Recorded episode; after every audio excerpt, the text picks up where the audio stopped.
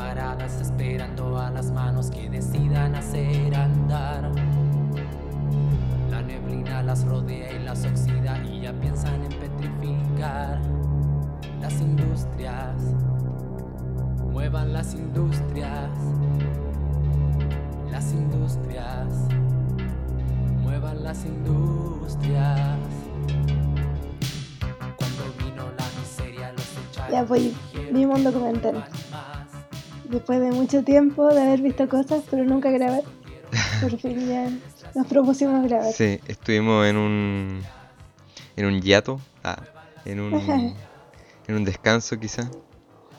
Pero ahora vamos a volver a hablar y full vamos a hablar de arte y de este documental. Eh, ¿Cómo se llama el documental? Se llama Exit Through the Gift Shop. Mm, Y, y se considera igual como que es un falso documental.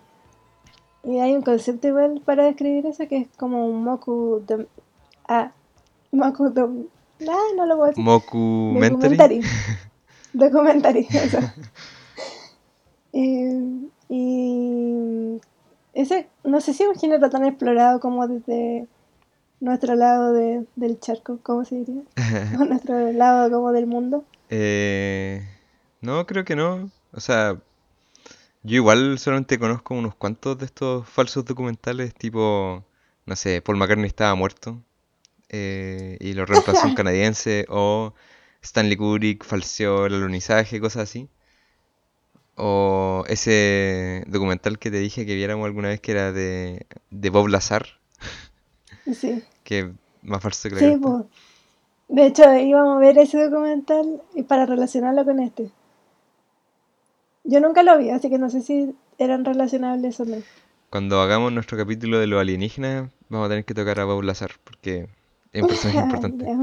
Pero el documental que vamos a hablar ahora, que es el Exit Through the Gift Shop, es un documental sobre arte callejero o street art, eh, que tiene como protagonista, bueno, eh, Banksy, este artista inglés de alto renombre, eh, Shepard Fairey igual es como muy eh, Sí. prominente en el, en el documental, pero el protagonista, la estrella de- del espectáculo, ¿no es cierto? Es este francés, se llama, ¿cómo se llama? Thierry Guetta. Se llama Terry Guetta. Sí. Sí. Eh, Monsieur eh, Guetta. Guetta. eh, es un... ¿Cómo le podríamos decir? Según yo es como un weón que medio desquiciado que grababa toda su vida y que por casualidades de la vida eh, era primo de un artista callejero de renombre en Francia. Entonces como que... Claro, entonces, claro, es como un, un tipo que tiene suerte por los contactos que tiene en el fondo. Porque él, claro, lo muestran que, que su afición era la cámara y grabar como su día a día, pero grabar porque sí, o sea, no, había como un objetivo claro. Era grabar, no sé, a su familia porque tenía hijos chicos, entonces los grababa jugando, grababa a él mientras iba al trabajo. Y también, casualmente, él tenía, por ejemplo, una tienda de ropa usada, como ropa americana. Pero esta tienda justo tenía como, empezó como a adquirir fama en el, en el barrio.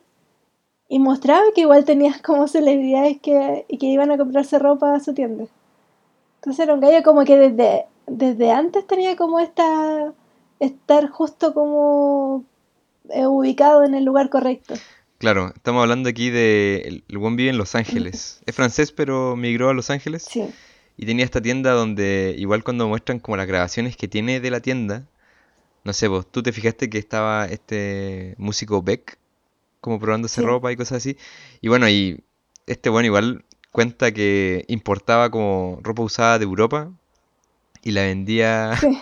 la vendía en Los Ángeles, entonces como, no sé, pues les co- compraba como estos paquetes de no sé cuántos Fardos. fardos enteros de, de ropa como por 50 dólares y llega, el buen dice en algún momento que llegó a vender una polera como por 5 mil dólares. Entonces, igual estaba ya, es una seña, un signo de que este Sí. weón como que juega un poco con, con el valor de las cosas, ¿no es cierto?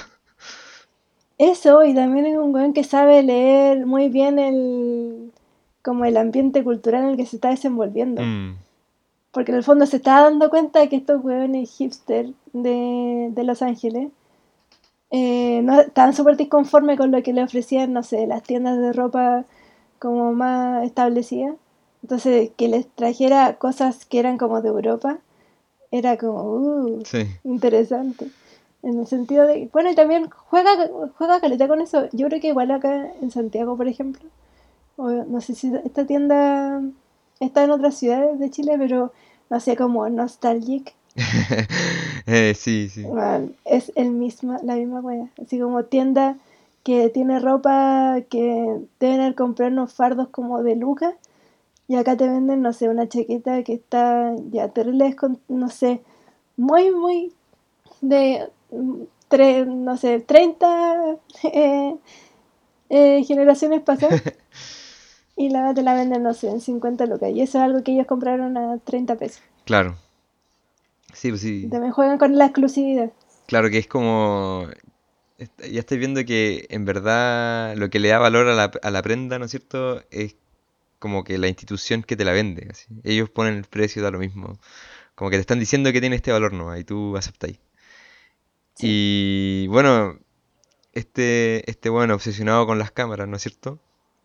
Eh, como dijimos, básicamente el documental como que va siendo narrado por él, muchas veces como en primera persona, y él cuenta que por cosas de la vida va a visitar como unos familiares a Francia, y ahí conoce, o no, no conoce, pero se da cuenta que su primo es Space Invaders, que es como este Sí, artista callejero que pone eh, estas figuritas del juego Space Invaders como por toda la ciudad.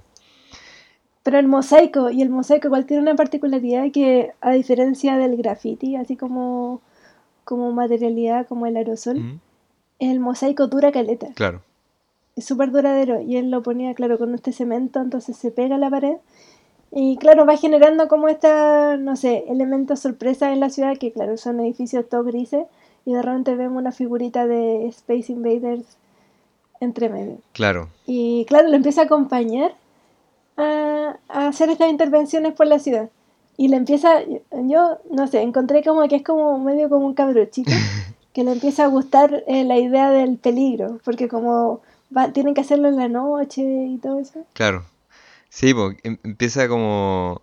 Primero le, gusta eh, el peligro como de la misma puesta en escena porque muestran que, no sé, pues ponen estos estos graffiti, estos como eh, estos mosaicos eh, abajo, como en los puentes, en como postes de luz súper altos, en edificios. Entonces hay como una peligrosidad misma de la instalación de, de- del arte, pero también, y Sí. esto sucede más cuando están en Estados Unidos, como que los pacos lo- los huevean, ¿cachai? Entonces, y todo esto, Pero la policía en Europa es más brígida.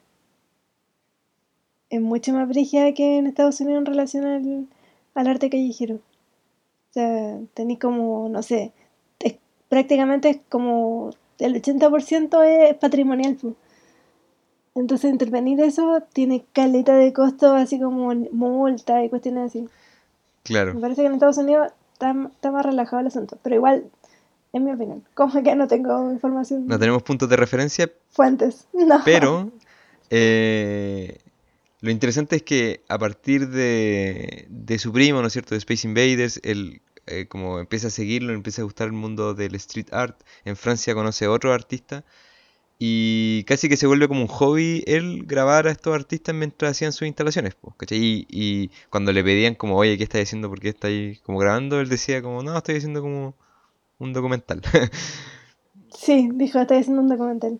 Pero igual es interesante cuando después Space Invaders va a Estados Unidos. Sí, pues. Y ahí es cuando Terrilleta conoce a Shepard Fairey.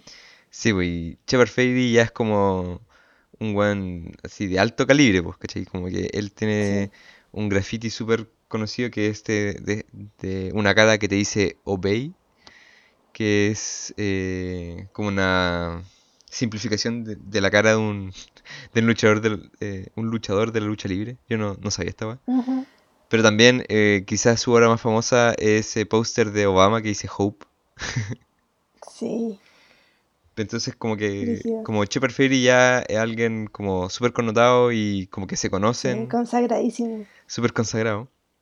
Y de nuevo, este weón lo empieza a seguir, lo empieza a grabar, ¿cachai? Y empieza a tener como una, un registro volumétrico de todos estos artistas callejeros y como que para encima salía a, a pintar con ellos en Los Ángeles, ¿no es cierto? Como que se empieza a involucrar en Ujú, los proyectos, lo empieza a grabar. Eh, y como que esto, bueno, igual como que lo aceptan como uno más, ¿no? Fue el, el loco de la cámara. Y Shepard Fairey igual muestra como, como Terry, Jetta como que igual lo, lo ayuda en ciertas instalaciones, como que igual tiene como una sensación como de peligro, como, como dijimos. Y, y bueno, termina siendo que Terry Jetta como que tiene una colección de, de cómo se produjeron la obra de varios de estos grandes artistas del street art, menos uno, que es como el más reconocido, ¿no es cierto? claro, Banksy, que es un artista que lleva, lleva harto tiempo haciendo intervenciones, primero en Londres y después ya en otros lados, como la Franja de Gaza y todo eso. Mm, Pero al mismo tiempo era un gallo que, que generaba mucho interés porque mantenía su anonimato, o lo mantiene creo hasta el día de hoy. claro, sí, creo que sí. Y hay mucha especulación sobre quién es Banksy y toda la cuestión. Eh, y claro, le faltaba al, al más icónico de su tiempo, a, a Terry Guetta. Pero al mismo tiempo yo quería decir algo que me parece que, que, bueno, parte como de la gracia de que estuviera Terry Guetta grabando esto, es que el bueno estaba teniendo acceso algo, mm, ¿cómo decirlo? Que era, que nadie tenía acceso. Nadie grababa los, los procesos de estos artistas de partida no, no están ni siquiera considerados dentro del mundo del arte en relación a la institucionalidad, por ejemplo, del mercado del arte, Mm, no existían porque corrían por fuera, claro, corrían por fuera de los museos, de las galerías, de todo eso. Eh, y este momento estaba teniendo acceso a eso y más encima es como un arte que está corriendo dentro de la ilegalidad porque están interviniendo, no sé, propiedad privada. Sí, o propiedad pública en el caso de, no sé, edificios de, de índole público, pero, pero eso me parecía que era como lo más valorable y que después vamos a ver cómo se arruina todo. Claro, o sea, como lo, lo interesante es que igual te está dando como una perspectiva eh, igual íntima de estos procesos porque los artistas mismos no estaban Sí, acostumbrados a ser grabados, po. O sea, como que ellos estaban haciendo su pega y estaba este weón que, no sé, po, era primo de uno de ellos y que luego no, que es el loco que, que está haciendo el documental, ¿no es cierto? Es como, como que es, es un loco que hace esta weá como en Los Ángeles y apaña a los artistas, pues sabe, no sé, po, igual cuentan y Banksy mismo, como cuando llega a conocerlo a él, eh, que Terry Jetta ya, ya cachaba bien la ciudad, sabía dónde pintar, cuáles eran los mejores lugares, como ah, sí, entonces, él igual como va incorporando un poco eh, el oficio del artista callejero eh, mm, y va como, como tú dices, como, como recogiendo todas estas cosas que eran como secretos, porque claro, uno simplemente sí, ve el graffiti nomás, pues, ¿cachai? Pero este bueno estaba viendo las condiciones de producción del graffiti, estaba sacando como el rollo. claro. Sí, pues para, para que, que es un gallo que, que cuidaba mucho su anonimato, eh, tenía que tener como alguien muy confiable para que primero lo llevara, le mostrara todas estas paredes, como tú decías, y también que fuera como, le sirviera como de chofer y te guía por la ciudad. Mm, ¿Te acordáis? Que lo, al final como que lo, lo contrató como, o sea, no lo contrató, pero, pero el acuerdo era más o menos ese, pues que, el- que este gallo fuera su, que Terry Guetta fuera como su guía y su chofer más o menos. Y Terry Guetta accedió al toque, pues sí, obvio. sí, po, sí, tener, estar de cerca con, con Banksy mientras hace su arte era una oportunidad que no puede dejar pasar. Sí. Y, y nada, pues eso es como, esa es como la primera parte del documental, Sí. podríamos decir. Ahí pasan varias cosas que están tan buenas igual verlas porque, no sé, vemos cuando entran a, a Disney World, ¿era? Sí, sí, sí. Eh, Eh, y hacen como una, una inter- Banksy hace una intervención de la cual Terrieta no tiene como mucho conocimiento o, o anda como medio... mm, No, no, no, no tiene mucho conocimiento de lo que va a hacer Banksy. Y, y él lo que hace es, es colgar una especie como de preso de Guantánamo, vestido como, como preso de Guantánamo con, con ese traje de naranjo. Mm. Y lo cuelga en, justo en un lado donde pasan muchos como esta... eh, esto, no sé, carros, Eso es como montaña rusa o como... Había como un tren que pasaba por ahí, tenía como un circuito. Y Sí. justo como al frente de la wea, o sea, como en una curva donde todo el mundo puede verlo, estaba este mono que era un, un preso político, un torturado de, de Guantánamo. Sí. Y esto, todo esto era como el día antes de que Banksy presentara como una exposición en Los Ángeles. Sí. Entonces como que tampoco se podía arriesgar a que, a que, no sé, porque a, a Terrilleta que estaba grabando la weá, la seguridad se lo llevó y estuvo como cuatro horas en el interrogatorio. Y obviamente Terrilleta no sapió a Banksy. Y ahí cuando Banksy supo, este weón es de fiar, y de ahí como que casi que se lo llevó por el mundo y le mostró como el mundo de, del ar- arte callejero. Pero Claro. pero es interesante como la primera parte de, de- del documental es como una introducción igual súper amigable del mundo del arte callejero, street art, porque, no sé, pues, yo no cachaba mucho. eh, y no sé, pues como que igual es desde la, de la perspectiva y literalmente como desde los ojos de este, de este weón que es como él confiesa que no cacha nada, que está como ahí accidentalmente, ¿cachai? Como eh, adentrándose en este mundo y te va mostrando, bueno, eh, este, esta, te, va mostrando cuando ciertos artistas pintan como obras súper famosas en ciertos lugares y como que tiene como este acceso súper privilegiado a cuando se produjeron est- estos grafitis. po. Pero ya cuando conoce a Banksy y empiezan a, a- empiezan a explorar esa relación que tiene Banksy con, con Terrilleta, primero como que se centra harto como en la, en la obra de Banksy, su taller, ciertas cosas que hacen juntos, eh, o no sé, pues esta misma performance que hicieron en Disney World. Y luego eh, ya empieza, si es que al principio del, del documental es una introducción al, al, al arte callejero, luego viene como la parte donde te muestran como a Banksy y toda su obra y la relación que tiene con Terrilleta, luego el protagonismo lo toma el mismo Terrilleta, como que Claro. empieza a ser él como, como el, el- el artista que quieren retra- retratar en el documental. Y Claro, es que hay ahí... un quiebre porque Sí. el quiebre se produce cuando Banksy le pregunta cómo va con el documental. Y Terrilleta le dice como, "Mm, no hay documental, pero lo voy a tener listo y te lo voy a mostrar. Y le muestra una weá que es prácticamente, no sé, un chiste. Así, un, video terrible mal hecho con unos efectos, pero así tomados de Movie Maker. Y una edición que no tenía ni un sentido, no se contaba ni una historia, es porque este gallo no sabía nada de del arte de la cinematografía, pues, entonces era como, no sé, Eh, Banksy dice como que cuando vio el, el video que, o sea, una película que duraba, no sé, pues, una hora, que era como si un niño hubiera hecho como un remix de como con sonido estrambótico, no sé, como que el de- decía que no era algo que pudierais ver por mucho rato así.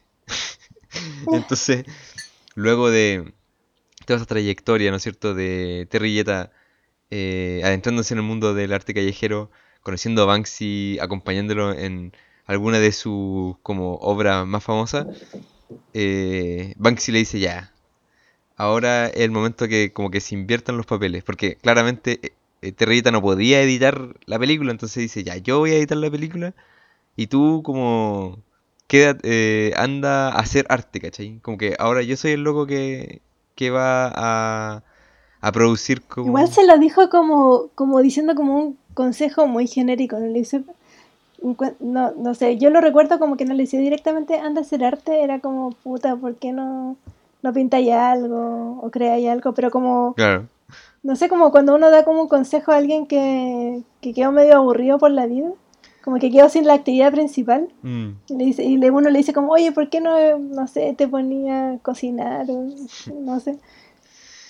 Como una forma como, casi como, ¿por qué no buscáis un hobby? Una cosa así. claro. Pero este weón se lo toma en serio. Súper en serio. Y, y ahí vemos que todo, todo lo anterior era simplemente una introducción, como un preámbulo al verdadero Mm. espectáculo que es la transformación de Terry Jetta de ser un weón que graba, básicamente un cyborg que graba todo lo que ve, a, a ser un artista. Se pone un, se pone un seudónimo, empieza a hacer como graffiti en Los Ángeles, se pone Mr. Brainwatch y lo más Es chistoso de todo, lo más chistoso de todo es que logra como co- hacer o programar una exposición en Los Ángeles. Claro. Y Porque es que él dice como, esto es súper fácil. Como él ya fue testigo de los procesos de otros, dijo como, bueno, está a la mano. claro, Entonces, claro, se crea un seudónimo porque los demás tienen seudónimo. Eh, genera como una especie como de sello, como un estilo o marca, mm, porque los demás también eh, eh, mantenían como una, una línea de visual más o menos. O sea, Shepard Fairey estuvo mucho tiempo poniendo la misma imagen o veis en todos lados Sí. y, y su sello era la repetición. sí. Pero para llegar a eso, o sea, es que este weón no cacha que un estilo de lo que sea te demoráis caleta en, en, en crearlo y hay artistas que nunca crean, entonces nunca, nunca desarrollan un estilo porque es lo más peludo de hacer. Tiene muchas connotaciones el estilo. Pero bueno, Pero eso che- son que- consideraciones menores para Mr. Brainwatch. Para... Lo que le Sí. importa es que va a hacer una exposición en Los Ángeles, entonces necesita que necesita que la gente sepa que va a haber una exposición, que va a ser la exposición más grande y mejor de la Tierra, porque va a ser Mr. Brainwatch, entonces eh, se consigue un espacio, se consigue como eh, ¿cómo se llama esto? No sé, le pide a Fairey y a Banksy que que promocionen o digan como, oye, Mr. Brainwatch va a hacer una exposición, que, que le den más, más publicidad. Y este weón cuelga esas, esas cartas que enviaron así como de promoción de Mr. Brainwatch en todos Los Ángeles. Consigue que LA Weekly haga como todo un, como una Como un portada. reportaje. Sí, sí, un reportaje de, de él. Y sin que este weón tuviera claro nada. o sea, basi- Nada, igual era chistoso cuando tenía que hablar de su obra. sí. Y era como, ay, no me acuerdo cómo exactamente lo que decía, pero era como, bueno, esto es sobre la nada, porque la nada, y no sé qué, y se iba como en una cosa que no tenía ningún sentido. O sea, no había como ningún relato mínimamente coherente. No. Lo que sí hizo, movilizó todo un ejército de, bueno, artistas, de gente, de como buenos que, que hicieran como el montaje de todas las obras que tenía pensado, que eran más que la chucha. O sea, como que, Pero eso, eso lo movilizó Banksy. ya, sí, sí, claro, sí. Sí, porque te acordé que había un momento en que, en que le contó eh, Mr. Brainwatch que ya estaba haciendo esta exposición y que iba a ser súper grande, no sé qué. Y de repente este ya se involucra y se da cuenta del desastre que es. Y le mandó como gente para que la apoyara. Sí, pero también eh, Terry igual había como hipotecado la casa para hacer la Oh, exposición, pues se puso con caleta y plata, eh, estaba como, bueno, jugándose la vida para encima, después se quiebra la pata y está para Ah, la sí. cagada. Y todo el proceso como de, de montaje de la exposición, como que tú lo ves como pensando que esta va a ser un fracaso rotundo, o sea, como que Juan llama a todos Los Ángeles a presenciar su gran exposición, que es evidentemente nada, es como Andy Warhol, así como caras rajas y conceptos de Andy Warhol, como caras de mm, eh, Marilyn Monroe o eh, la, esa, esa sopa Campbell pero en vez de que fuera una lata de sopa, fuera como un aerosol. Y esa era la, esa Claro. era la wea. Y tú estás como, oh, No, y esa de Elvis Presley que le saca la guitarra y le pone como una metralleta. sí, sí. Como, ¿por qué? Tú decís como, weón, esta weá va... Como que cualquier persona podría ver que esta weá no, no va para ninguna parte y que es un exceso nomás. Como este weón... eh, o por lo menos el documental te lo va mostrando así, como que eh, este weón está mucho más preocupado del hype que genera, de que aparezcan en todas las revistas lo que va a hacer, que todo el mundo sepa que va, va a estar su exposición, pero todo el trabajo se lo deja a su a los artistas y buenos que contrató nomás. Sí, y también le interesa mucho como el volumen, Sí, porque de pronto la exposición se hace en una especie como de bodega, mm, que es una hueá gigante. enorme, Muy grande. enorme la. Y él para llenarla tenía que crear mucha obra. Y te- no sé cuántas obras tiene, pero en un momento lo dicen, que son como ponte 300 obras. Mm. Y el weón que uno de los ayudantes decía así como, bueno, esta weá es demente. Onda, nunca he participado en una exposición con tantas obras. Claro. Porque es realmente como demencial en cuanto a los números. No, y aparte como que eran cosas que como que se le iban ocurriendo y de repente, no sé, pues contrató, hay un loco que dice como, a mí me contrataron y, me- y para contratarme me, me preguntaron, ¿podía ser un aerosol gigante de papel maché? Y dije, sí, ya, contratado, listo. Como que el, este bueno estaba como, ya, necesito esto, voy a contratar a alguien que me lo haga. No sé, pues hay un robot gigante hecho de televisores. Y, Oh, esa weá es horrible. y tú dices como, weón, ¿dónde, dónde, qué es lo que quiere? O sea, ¿dónde está como el concepto acá? ¿Cuál es el concepto? No, nada, es como que el weón tenía que llenar ese espacio nomás, ese, tenía que llenar ese vacío y da lo mismo con qué. Pero mira, si igual lo pensáis, quizá Mr. Brainwatch o Torrigueta igual tiene un estilo. Que el estilo así como de la de la incoherencia y de la como del sin sentido, porque si te fijáis, su documental, que también era una weá sin, sin sentido y como sin objetivo claro. Eh, sin guion, eh, es lo mismo que pasa con la exposición. Claro, La exposición en sí misma es como lo mismo que pasó con el documental. Una wea que no tiene ni un conocimiento mínimo sobre lo que es una exposición. No maneja nada del lenguaje que podríamos decir que, no sé, que es básico para una exposición. Por ejemplo, el montaje.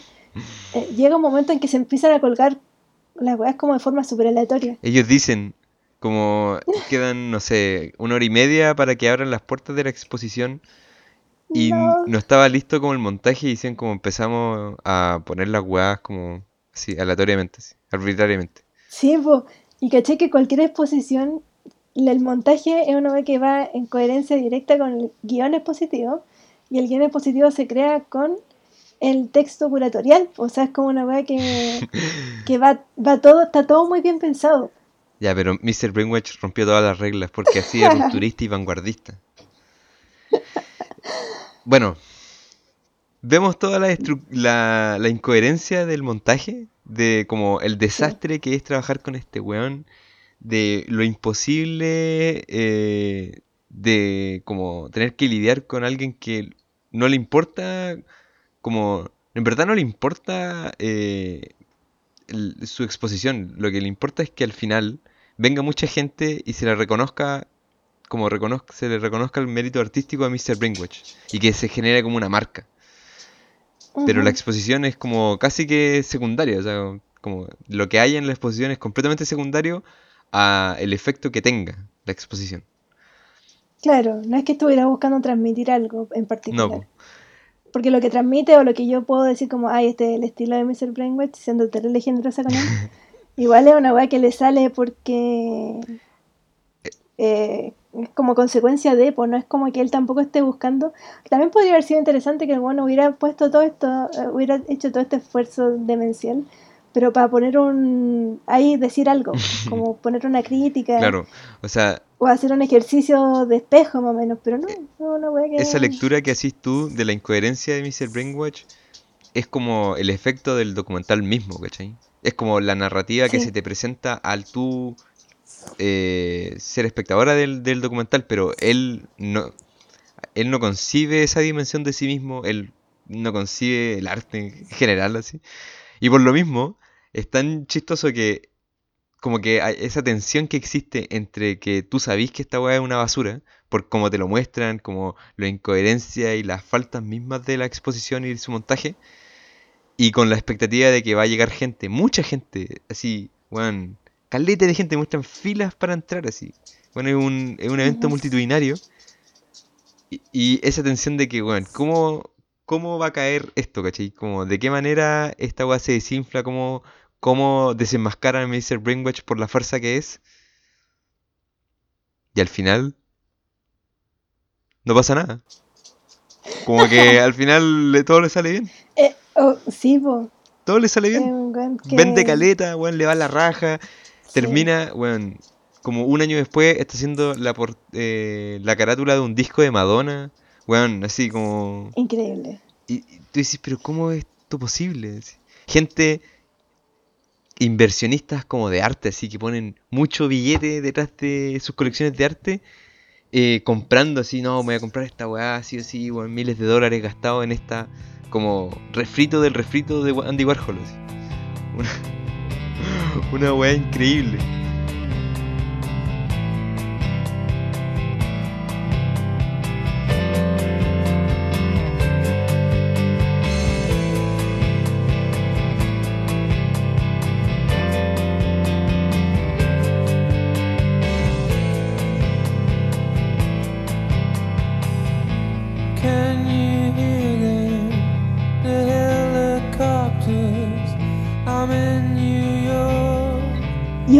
Que logró, que el arte generalmente no, no lo... Bueno, no se lo pone como objetivo, así como hablando de exposiciones de arte contemporáneo y todo eso.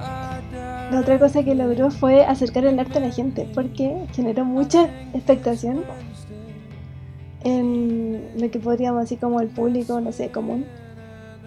Entonces, claro, fueron como estos weones como más de que ya, no sé, son, son tanto expertos en el arte como aficionados, pero también gente como de todo tipo, pues, entonces fue como un interés transversal, Sí, sí. curioso. Igual lo chistoso era la gente que, que compró los cuadros o la obra, pensando que iban a subir de precio, como que, no, bueno, una- invertir en arte, el arte solamente sube de precio, solamente acumula valor.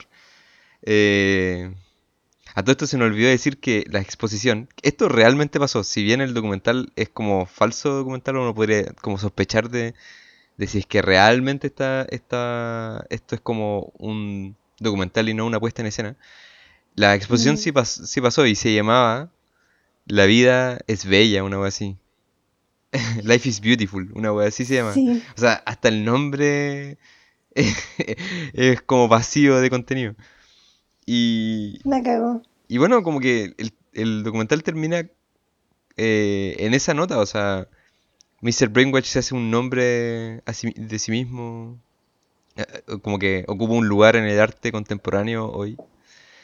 Y Claro, igual, igual Banksy se arrepintió caleta después, eh, se supone, como ya eh, metiéndonos como en la narrativa o el discurso que, que te quiere mostrar. Banksy cuando da testimonios después decía como, bueno, me arrepiento caleta de haber eh, de haberle dado tribuna o de haberle dicho a este weón que hiciera una, una exposición. Claro. Y básicamente el, el documental que termina de editar Banksy eh, es este, pues, ¿cachai? Como que todos los, Sí. todos los rollos y todo- todas las grabaciones de, de Rilleta terminan en este, en este documental sirviendo a, a su propia historia. Igual, como que la termina haciendo. Terrilleta, pues, como que termina siendo un, un artista reconocido, weón. Eh, y, y nada, como que de hecho le sale rentable la weá, porque si bien hipotecó su casa y puso como eh, su estado financiero y económico y el de su familia, todo esto, en mucho peligro, eh, tuvo caleta de... O sea, esa inversión pagó súper bien. Y de hecho, Sí. sigue trabajando como artista, pues, sigue existiendo como Mr. Brainwatch. Sí, pues su, su producción eh, siguió adelante y encima se hizo un nombre, como tú decís. Igual creo que la última escena eh, dice harto sobre, sobre lo que se está diciendo en el documental cuando está escribiendo en este como lugar de medio de derrumbe, Sí. ahí en la pared. Y él escribe Life is beautiful, pero con todo es como ya un cliché del cliché, o sea, Mm, desde la, de la, desde la tipografía que usa en su letra hasta la frase en sí misma. sí, sí. Y Todo está como vacío y esta weá después como que pasa una, una máquina de construcción gigante y la bota sí, y la pared como que se cae al suelo. y me hizo brainwash y feliz. sí. No, el, el documental termina como... O sea, básicamente el documental parte con, con este, el, el graffiti y el arte callejero como en, en- en su... No sé si, claramente no son sus inicios, pero en- en un momento como más underground, más como de...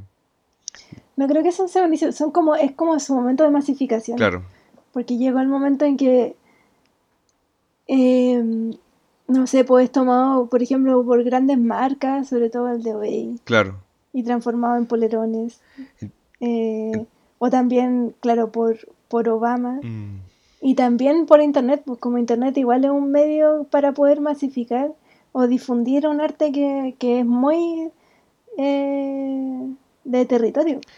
Claro, es, es como súper localizado, pero con el internet podéis ver grafitis que están en cualquier parte, en cualquier parte del mundo. Sí, Pero por eso como que el documental te hace como esa trayectoria de desde los inicios de su masificación hasta como ya cuando eh, se está vendiendo en grandes exposiciones y cual- cualquier weón puede terminar siendo artista con este, o sea, artista callejero básicamente. Es como, incluso este Mr. Brainwash al final eh, viene a ser como, como ya, es cuando la weá se vendió completamente, cuando ya se acabó el arte en ese estilo, así.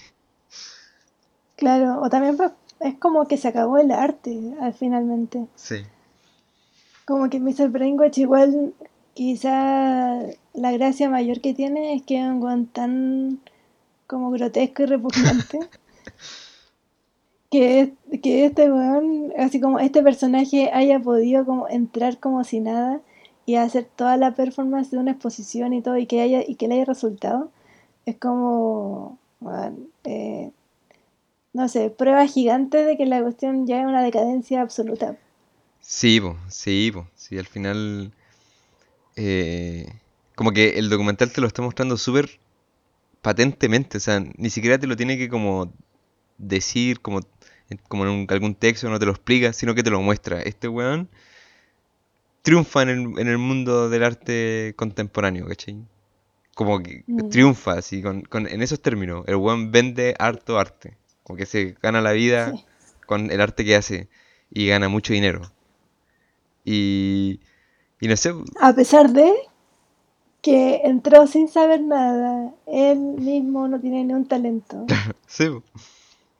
A pesar de todo eso, logró igual eh, como ingresar y permanecer.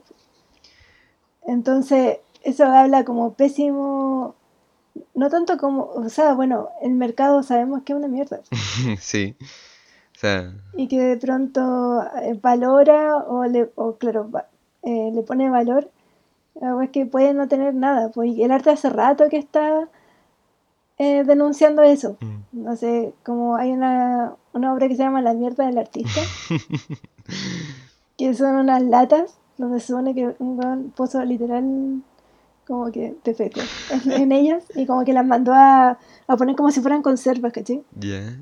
Igual las vendía, po, y eran como, creo que son seis latas. Entonces la... Y, y, se, y, y todo era como, puta, era súper problemático, po, pero finalmente también, también vienen a, a poner como esa, esa denuncia, pero estos eran artistas que lo hacían de forma consciente y además lo hacían con obras.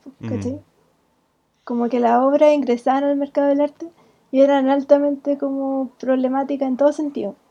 Claro. Porque también la gracia era como, por- creo que igual llegó un momento en que un weón eh, compró esta lata y, y la abrió para saber qué tenía adentro.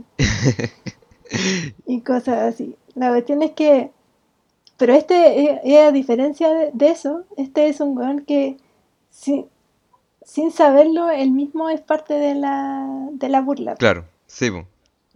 Él es como la refutación o es como él mismo es la crítica al mercado del arte. Sí, Sí. Está personificando como la estupidez. sí, po. porque al final es como que te está diciendo que el precio de la obra no tiene nada que ver con su valor artístico. Y que y como que ya no hay, o sea, el mercado es pésimo, es pésimo indicador de valor, básicamente. Y eso yo diría como, más allá del arte incluso, o sea, como el mercado Sí, valora como el pico todo. así.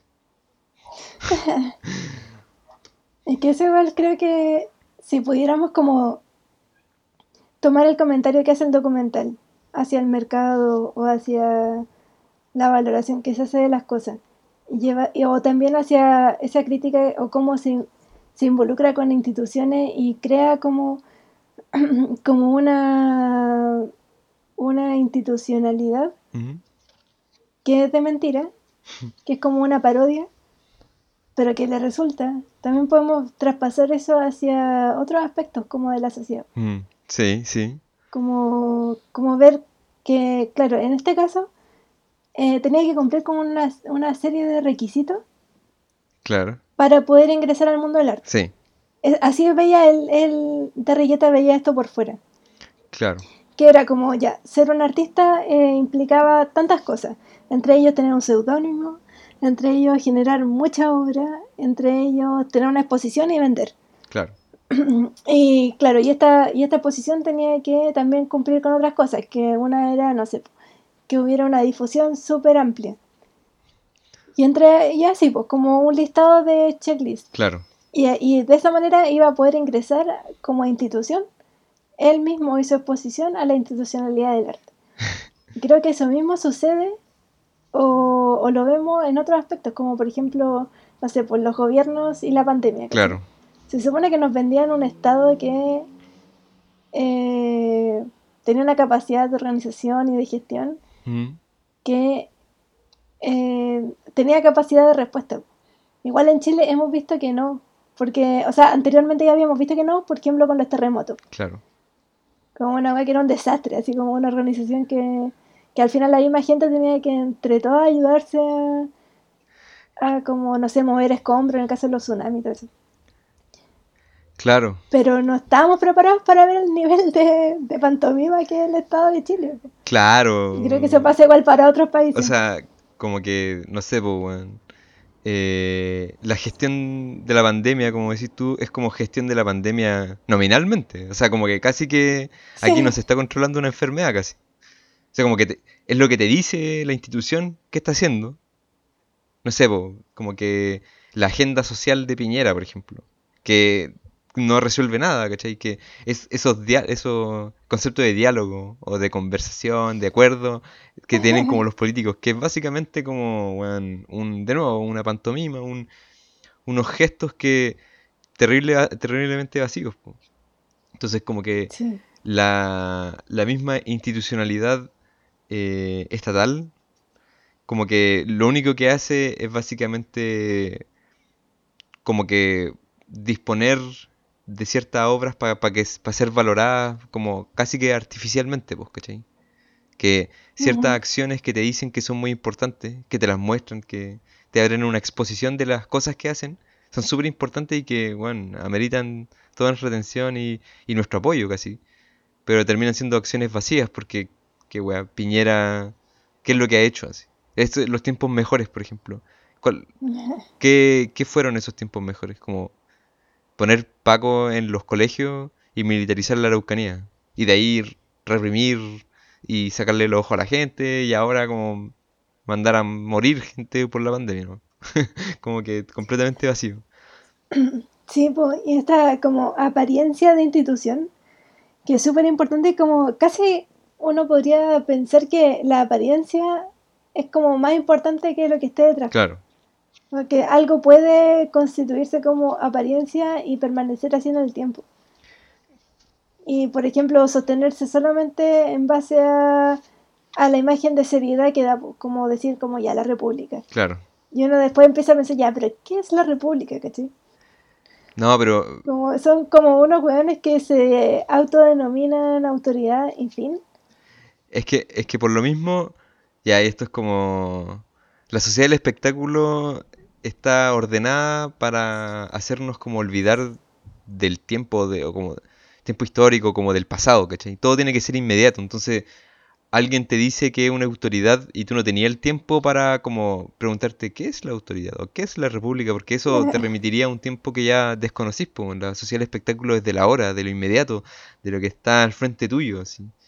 Entonces, claro, tú tenés como, como, por ejemplo, el sujeto más parecido a Mr. Brainwash en Chile, Gabriel Boric, que también como que eh, el weón estuvo, tiene toda una checklist política, no sé, como participó de movimientos sociales, fue un dirigente de la FECH, diputado, Sí. conformó un partido progresista, hizo una coalición que está protagonizando los cambios sociales y políticos en Chile, Es- llamó a una nueva constitución y la está llevando a cabo, es candidato presidencial. Sí. Pero si es que tú, así como el, te eh, preguntáis por como la historia de, de lo que sucedi- lo que ha sucedido en Chile en los últimos 10 años, que ha sido como los años de protagonismo de Gabrielcito, claramente esa imagen se te viene abajo, pues, ¿cachai? Sí, no, y aparte que en el documental el referente de Mr. Brainwash era Andy Warhol. Sí, Y era como un referente que no es solo alguien a quien tú vayas a estudiar eh, su obra o, o claro, o, o comprenderla en su complejidad, bla, bla. No, sino que lo va a tomar tal cual. Onda, Warhol hacía estas latas de sopa Campbell. sí, Yo la voy a convertir esto como, ah, la voy a poner como más siglo XXI, ya la voy a transformar en una lata de spray, sí, sí. como de aerosol. Y, y Boric, como tú decías, igual hace un ejercicio muy similar con Allende. Sí, O sea, como de vaciar por completo al personaje y convertirlo en apariencia pura. claro, o sea, como e- esa, como tomar, no sé, no sé, ciertas citas de Allende, como la referencia a Allende, como yo soy parte, somos parte de, de una misma herencia, o como voy a seguir el legado de este gran político, pero sin nunca como, como hacer, hacerle justicia al sentido que tenía el proyecto de Allende.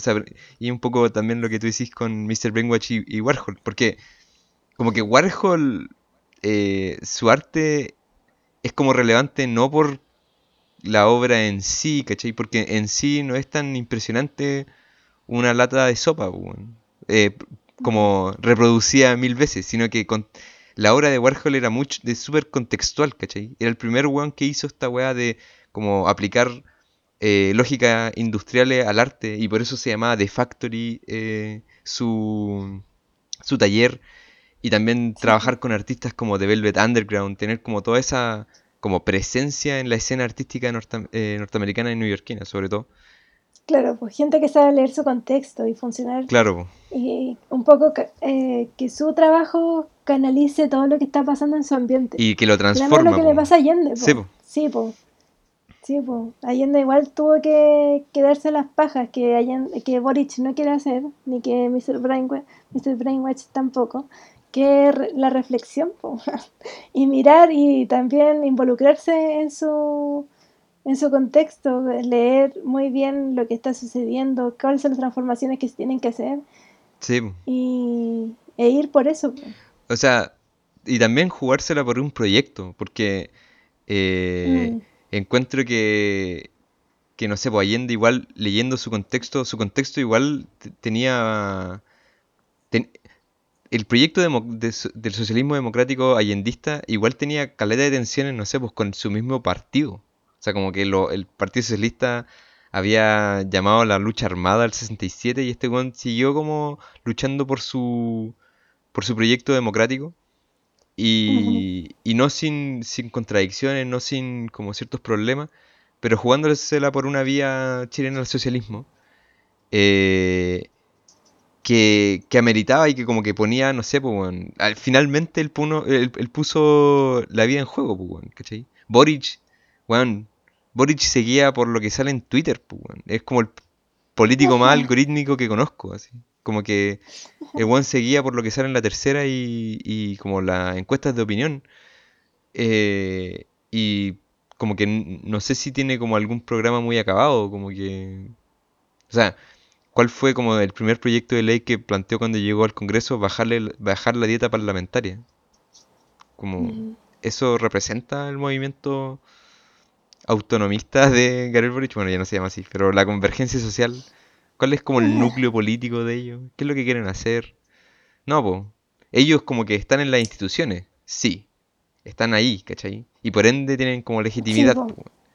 Pero así como Mr. Aparte, está en las instituciones. ajá. Sí, porque eso te iba a decir, como Mr. Brainwash igual de alguna manera te está te ayuda, o sea, bueno, el documental ayuda a representar como la caída de la de esta to- de todas estas in- instituciones, Mm, como el su vaciamiento en cuanto a, a su existencia, eh, la falta de contenido y de y de fondo en el fondo, y que sea solo forma. Claro, Y, y claro, porque Boric esté metido como en la institucionalidad y la defienda, igual creo que, que hace ver por qué el personaje es tan vacío, pues y en el fondo es porque es un weón que, que de alguna manera hace prevalecer la institucionalidad, la, la va a defender a pesar de que la weá se esté cayendo sola, pues, ¿cachai? claro. Y como que la... Y va a permanecer ahí, pues, onda con el barco pudriéndose. Y al final él está respondiendo como a una fetichización de las instituciones y de como la figura del político. Porque él reivindica, no sé, pues la política, él es un político. Claro, y la política representacional Claro, pero n- que algo que igual ya teníamos ejemplo, un montón de weones que de un tiempo hasta parte, no sé, en los 2000 sobre todo, han hecho mierda la misma sí, eh, política de representaciones. Como el otro día hablábamos de, no sé, Silvio Berlusconi, Trump, Sí. Bolsonaro, O, o el Piñera, mismo, o un Uribe. caso mucho más, mucho más problemático, pero el, el caso de Obama, por ejemplo. Aquí en el, en el Obama, documental, sí. Shepard Fairey le hace como un póster a Obama. Y Obama como que es el político, como, el, como uno de los grandes, ganó el premio Nobel de la Paz, pues, weón. ¿Y, ¿y qué pasó? ¿Cómo, cómo se explica que Obama, siendo un político tan brígido, ¿cachai? Tan histórico, le sucediera a Donald Trump? ¿Qué es lo que hizo Obama para que pasara eso? Entonces tú igual tenés como un vaciamiento de las instituciones, no solamente en los casos más grotescos, como Berlusconi y Trump, y Bolsonaro y Piñera, sino también como en, lo- en los como en, en- en los políticos como serios, por decirlo así, ¿cachai? No sé, po, Angela Merkel o, o Obama, que, bueno, en Alemania como que se, está- se están destapando como estas células neonazis en el ejército y en las, en las policías. Weón, volvieron a, volvieron a tener partido. Sí. Ent- Entonces, como que es brigio que finalmente, más que, más que cuando te hablan como de valores democráticos, o no sé, en el arte, más que como valor artístico, lo que se tiene es como todo un, un entramado de dispositivos y tecnología que otorgan valor. Así como que, que Sí. quien, quien ocupa los espacios institucionales tiene como valor.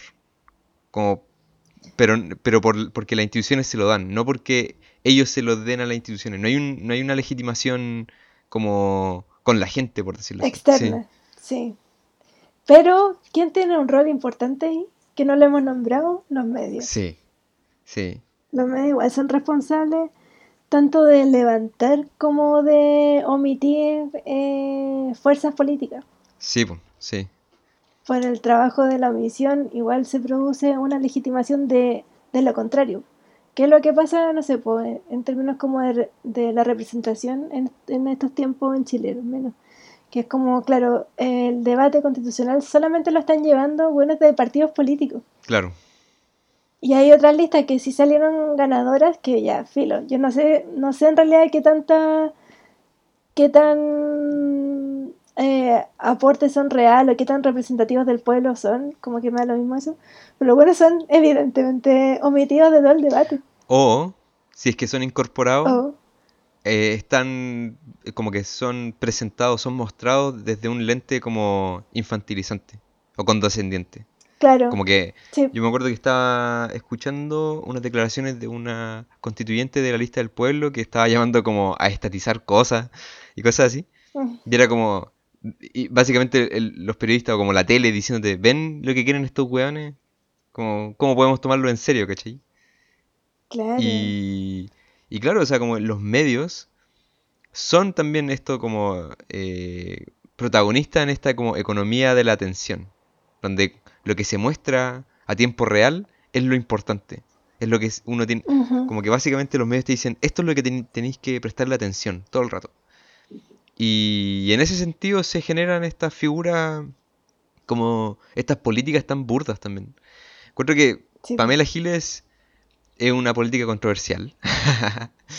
Eh, pero que ella sabía más o menos trabajar con, bueno, por- porque viene la farándula, pero era súper inteligente en el manejo como de los, de los medios y la desmantelación del juego mediático. Mm, Eh, ahora, eso no se traduce necesariamente en representación política, porque, porque es una política fuera de la representatividad. Es como más corrosiva, ¿cachai? Claro. Sí, pero una visión contraria ya, ya siento que es representativa. Eh, claro. Y, y en ese sentido, eh, como que básicamente, no sé, pues, ¿qué es lo que, qué es lo que quedaría? O por ejemplo, en el mismo documental, Exit, Exit Through the Gift Shop, como que te... El ejercicio igual es medio, es como corrosivo, porque te está, te está apuntando como a esta institu- institucionalidad que, puta, se, se mantiene presentando a esto, o sea, completamente vacía de, de contenido, con- vacía de ideas, vacía como de valores reales, eh, presentándote buenos que son patentemente como idiotas, ¿cachai? O Como farsantes, son como el, el refrito del Mm, refrito del refrito. Te está mostrando esto y como que eso en sí mismo como que corroe la legitimidad de las instituciones o la visión tan como, Tan pura. claro, tan, tan como válida, así como a los ojos del público. Mm. Claro, es que yo creo que lo- los estados generan una visión infantilizante en las personas. Mm, Como que de alguna manera, para que existan y permanezcan, necesitan que la ciudadanía mantenga como una visión inocente hacia la misma institucionalidad. sí. Y que haya mucha como... Hay, hay mucha confianza, por un lado, y que si esa desconfianza se empieza como a levantar, eh, no sé, nada hace que es- esta desconfianza se canalice. Es como una desconfianza que como energía se pierde al toque. Sí, po, porque al final los medios y, el, y eh, los aparatos democráticos del Estado son como tecnologías de gestión de la opinión pública, básicamente. Como para Sí, neutralizar la energía popular, porque al final eh, lo que quisiera la gente es como, bueno, destruir ciertas partes del Estado. O sea, como que eh, la gente igual quiere que, no sé, po, hay todo un entramado de burocracia y de paja y de como instituciones también como carcelaria o hospitalaria que la gente querría como destruir legítimamente. Y aquí están los medios y como el, el- los aparatos ideológicos, la escuela, no sé, eh, lo- los aparatos como democráticos de- del, sufragio para como, como contener ese impulso destructivo, weón, ¿cachai? Sí. Es que igual creo que también te dejan, eh, igual entiendo por qué la weá no, eh, no da frutos o es tan fácil de desmovilizar, es porque también te mantienen como en un estado de contradicción, po, porque por más que quieres, no sé, ya quieres con todas tus fuerzas como que tu condición de salud eh, sea vista por, no sé, eh, una machi, ¿cachai? O sea vista por cualquier persona que tú sabes que tiene manejo en, en hierba y qué sé yo. Pero eso al mismo tiempo te pone una disyuntiva frente a que quizás necesitáis suero, o como que algo como... No, claro, o sea, Y hay- entonces también como ¿qué, qué tanto de tu voluntad está eh, es necesaria para poder generar un, una fuera contundente que no te haga depender de en algún minuto de un hospital. Claro, o sea, como que tú querís destruir el hospital, pero querís tener los beneficios de la medicina moderna, ¿sí? Eso yo creo que... Sí, pues, ahí, trae, ahí está el, eh, el conflicto. y, y al final es como que... Te man- igual yo encuentro que el neoliberalismo te man- mantiene a la población, la mayoría de la población, en un estado tan precario, que es como, puta, Mm. básicamente si es que te rebeláis eh, y querís generar cambios, te dicen como, weón, eh, tenéis tan poco y destruir lo poco que tenéis. Y es, y es Sí. como, sí, po, pero eso está como por, por diseño, ¿cachai? O sea, podríamos, eh, la sociedad no, no tiene por qué ser así, pero como que la- los medios para cambiarla suponen su propia destrucción, pues, weón. Entonces, al final, Claro. los medios como que te piden lo imposible al final. Como una revolución política sin violencia. Y, Claro, o sin desmantelar nada. claro, Que quede todo igual. sí, pues, Bueno, es un poco lo que pasó con el Acuerdo por la Paz, pues como, bueno, vamos a tomar nota de lo que quieren, claro, pero va a ser, va a seguir siendo pueblo institucional.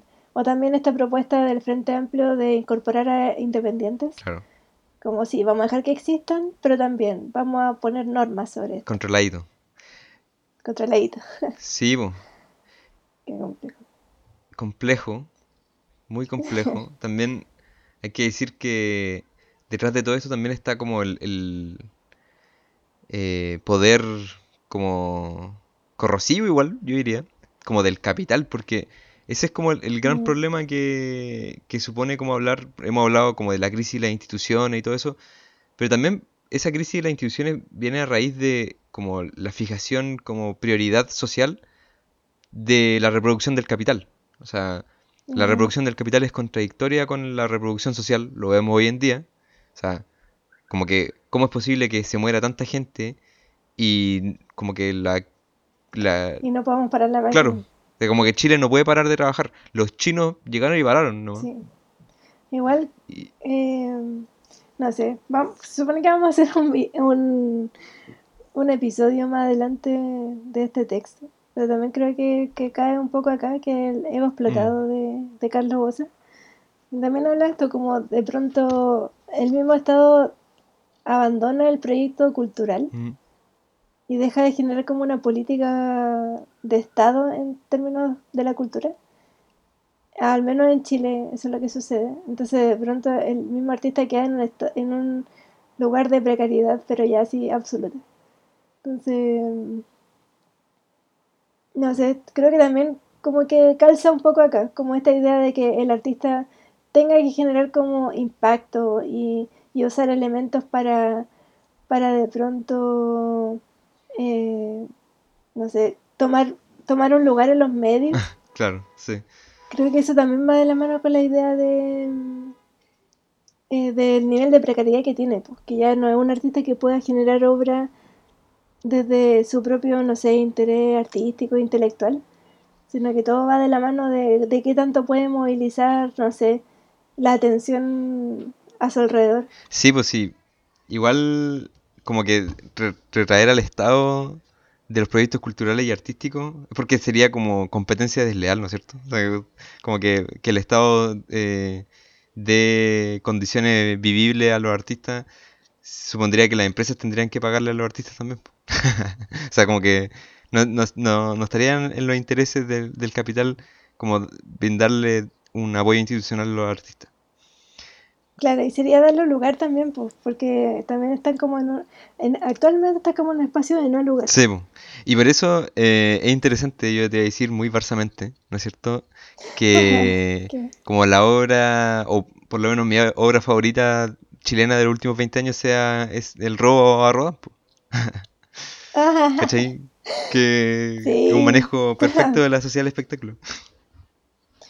sí, tremendo ese documental. Hermoso.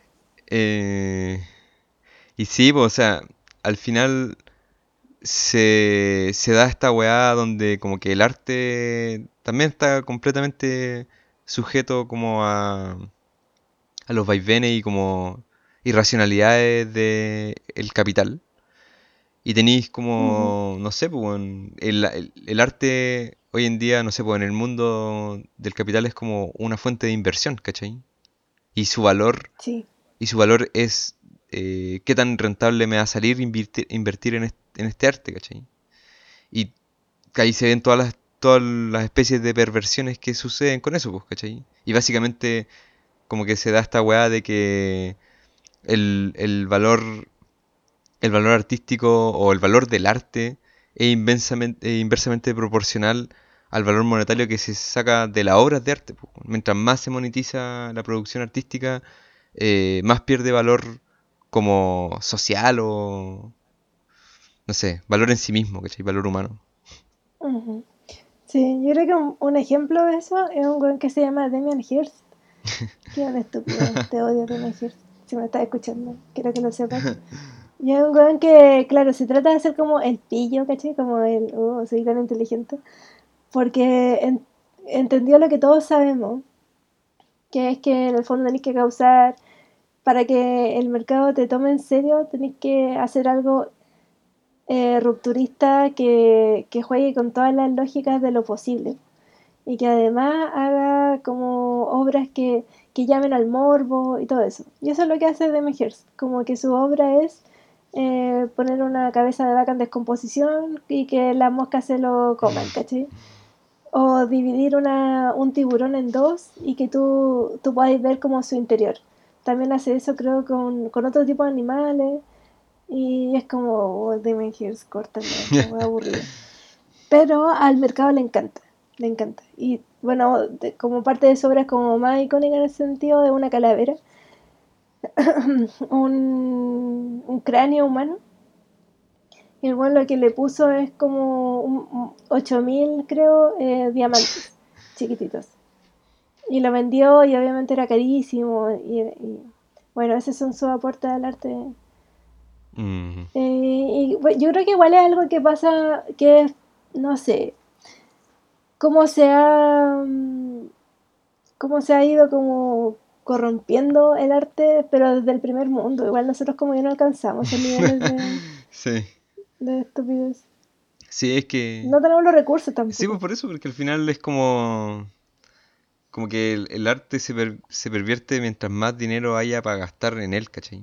Porque me yo me imagino que hay gente con tanto dinero que no sé, tengo dos millones de dólares para gastar en arte, ¿cachai?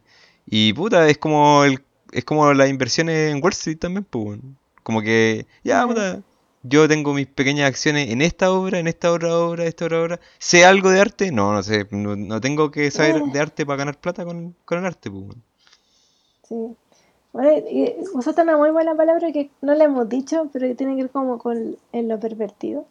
Que yo creo que hay algo de perversión igual en el documental. Que es de poner a este weón en un lugar como de absoluta eh, como exposición hacia él Sí. Y verlo, no sé, equivocarse, verlo decir estupideces. Eso es todo el documental y me parece que igual tiene algo de perversión. No sé, hay algo de perversión desde la dirección ahí. Por más que sea mentira o no, Hay una... creo Sí, que... sí. A mí me pasa que es algo como medio preocupante, no sé, como sórdido, medio como... Hay algo que me pasa cuando te cuentan que el weón grababa toda su vida. Como Mm, esta como grabadora que está siempre prendida, grabando cada momento, haciendo un registro constante de este weón. Como que casi que weón es un cyborg, pues weón. Como que va, sí. va recopilando todo lo que hace, es como un mal capítulo de Black Mirror. Pero, pero sí es como, es, es cuático porque termina siendo que él genera como una distancia con la gente, con las cosas incluso. Como que, por ejemplo, yo me imagino, este weón ve el arte exclusivamente a través de la cámara, pues, weón. Y por ende, y por eso sale tan como un, un resultado tan como grotesco, pues, weón. Porque para él su experiencia estética es eh, a través de del lente de una cámara, pues, weón. O sea, quizá Walter Benjamin le Sí, hubiera po. sacado la chucha a este weón, yo creo. Sí. Bueno, y este episodio está dedicado a ti, Walter. Sí. Eh, sí, como que de repente tenemos esta conversación de que si es que Walter Benjamin supiera de tal weá, como que ¿Qué más? ¿Qué pensaría? Sí, ¿qué pensaría? Así como, le daría depresión. Yo creo que Se mataría de se nuevo. mataría de nuevo, sí. Yo creo que con, con, con Mr. Brainwash el weón, como sinceramente le sacaría la cresta. Como que se enojaría. así. Sí. Bueno, es que el documental, y yo creo que ya con esto vamos a Sí. que el documental creo que juega caleta con la, con la comedia y con el ridículo de, estos per- de este personaje y todo. Sí. Pero si, si te ponís como a reflexionar un poco, la weá es eh, igual es una tragedia. Sí, sí. Igual te está mostrando un vacío que, que es brígido y que no tenemos cómo atajarlo, encuentro. Sí, Una manera es quizás como dejar de consumir a estos weones. sí, sí. No darles la oportunidad de que agarren vuelo. Pero eso no sé qué tanto esté en nuestras manos. Como llamar al boicot creo que igual Sí, sí. tiene... es mala estrategia. Yo, Lo ha demostrado. yo creo que hay que... No sé qué hay que hacer en verdad. No sé si hay que hacer algo. Yo encuentro que... Sí, es difícil decir que hay que hacer. Creo que No hay que ser consciente que esto está sucediendo en el mundo del arte y que Ah, sí. básicamente, o sea, y de- que quizá hayan lugares no explorados donde el arte sobrevive y quizá resista. Latinoamérica, Latinoamérica, otras formas incluso, Asia, África. Asia. Hace poco mu- murió Kentaro Miura, alguien que yo consideraba un real artista, y, pero él ha sido, está igual eh, considerado como un genio, así que por lo menos sé que, no. que se le aprecia, pero quizás nunca ganó la plata de Mr. Brainwash y eso sea como una gran tragedia, pero Oh, también te lo digo esto, Kentaro Miura, te amo. Eh, Bueno. bueno, así con el arte, así con, con los artistas, con el mercado del arte. Eh, dejémoslo hasta acá. Ya, Ya, vean el documental. Está está bien bueno. Se van a cagar de la risa. Chao. Chao.